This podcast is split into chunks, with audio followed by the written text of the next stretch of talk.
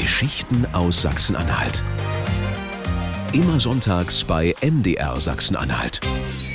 Das Gelände des Krankenhauses Vogelsang macht seinem Namen wirklich alle Ehre. Auf den Baumriesen der Anlage zwitschern lautstark die Vögel. Alte Backsteinhäuser mit historischen Liegehallen wechseln sich mit modernen Gebäuden ab.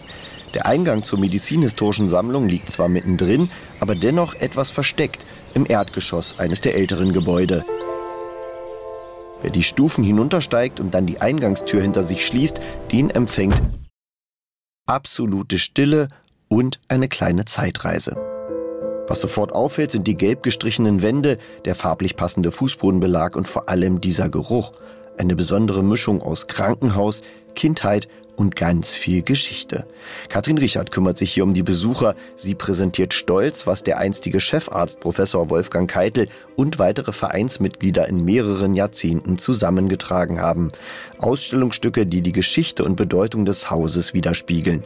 Die meisten Besucher, sagt Katrin Richard, bleiben gleich an der ersten Glasvitrine bei bunt bemalten Schüsseln und Besteck stehen. Man hat hier zum Beispiel ein Trinkgefäß mit Vogelsang oder eine Suppenschale mit dem Aufdruck des Krankenhauses oder was ganz faszinierend ist, wir haben hier sogar Besteck mit eingestanztem Vogelsang. Ein echter Blickfang ist auch ein großer Metallstuhl, der aussieht wie die abgesägte Variante eines Schiedsrichterstuhls beim Tennis. Darunter ist ein Drehgestell montiert. Was wir hier sehen, ist der Kippstuhl, eine Vogelsänger-Erfindung. Man hat einen lederbezogenen Sitz und man konnte die Füße festschnallen. Dann wurde der Patient in diesem Stuhl ganz langsam nach hinten gekippt, um Behandlungen besser durchführen zu können. Irgendwie macht sich Gänsehaut im Nacken breit und dieses Gefühl verstärkt sich noch bei den konservierten Lungenflügeln, die in Spezialflüssigkeit schwimmen. Sie sind ein sichtbarer Hinweis auf die Vergangenheit des Hauses als Lungenheilanstalt.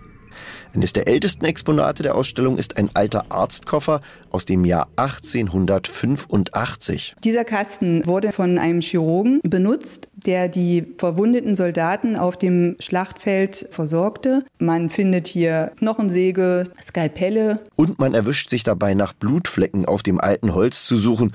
Gut, dass es nicht sprechen kann. Zwei Ausstellungsstücke der Sammlung haben zwar rein gar nichts mit Medizintechnik zu tun, sind aber dennoch spektakulär.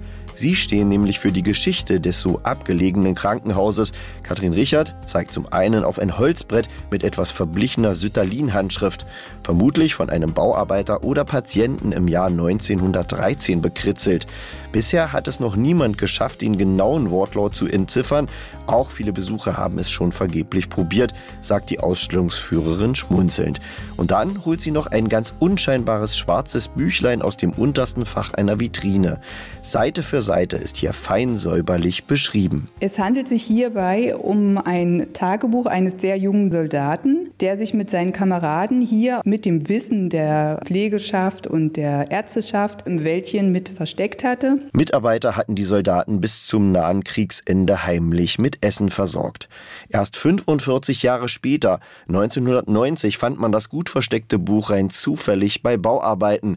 Dem Gründer der Sammlung, Professor Keitel, war es sogar gelungen, den Schreiber ausfindig zu machen. Der ehemalige Soldat war überrascht und froh, entschied dann aber doch, dass das Buch in der Sammlung in Vogelsang bleiben soll, und so kann man hier noch heute darin blättern.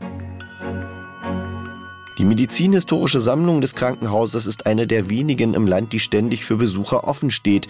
Sie umfasst drei Räume, prall gefüllt mit Vitrinen, Schautafeln, Fotos und hunderten Fachbüchern. Sie gehören zum Bundesarchiv der Deutschen Gesellschaft für Rheumatologie, das ebenfalls im Krankenhaus Vogelsang ein Zuhause gefunden hat. Ein Verein kümmert sich um den Erhalt der Sammlung und ist dankbar für jede Unterstützung. Die Ausstellung ist aber nicht nur etwas für Fachleute. Hier kann wirklich jedermann staunen, lesen, stöbern und sich auch ein klein wenig gruseln. Geschichten aus Sachsen-Anhalt. Immer sonntags bei MDR Sachsen-Anhalt und jederzeit in der kostenlosen ARD Audiothek App.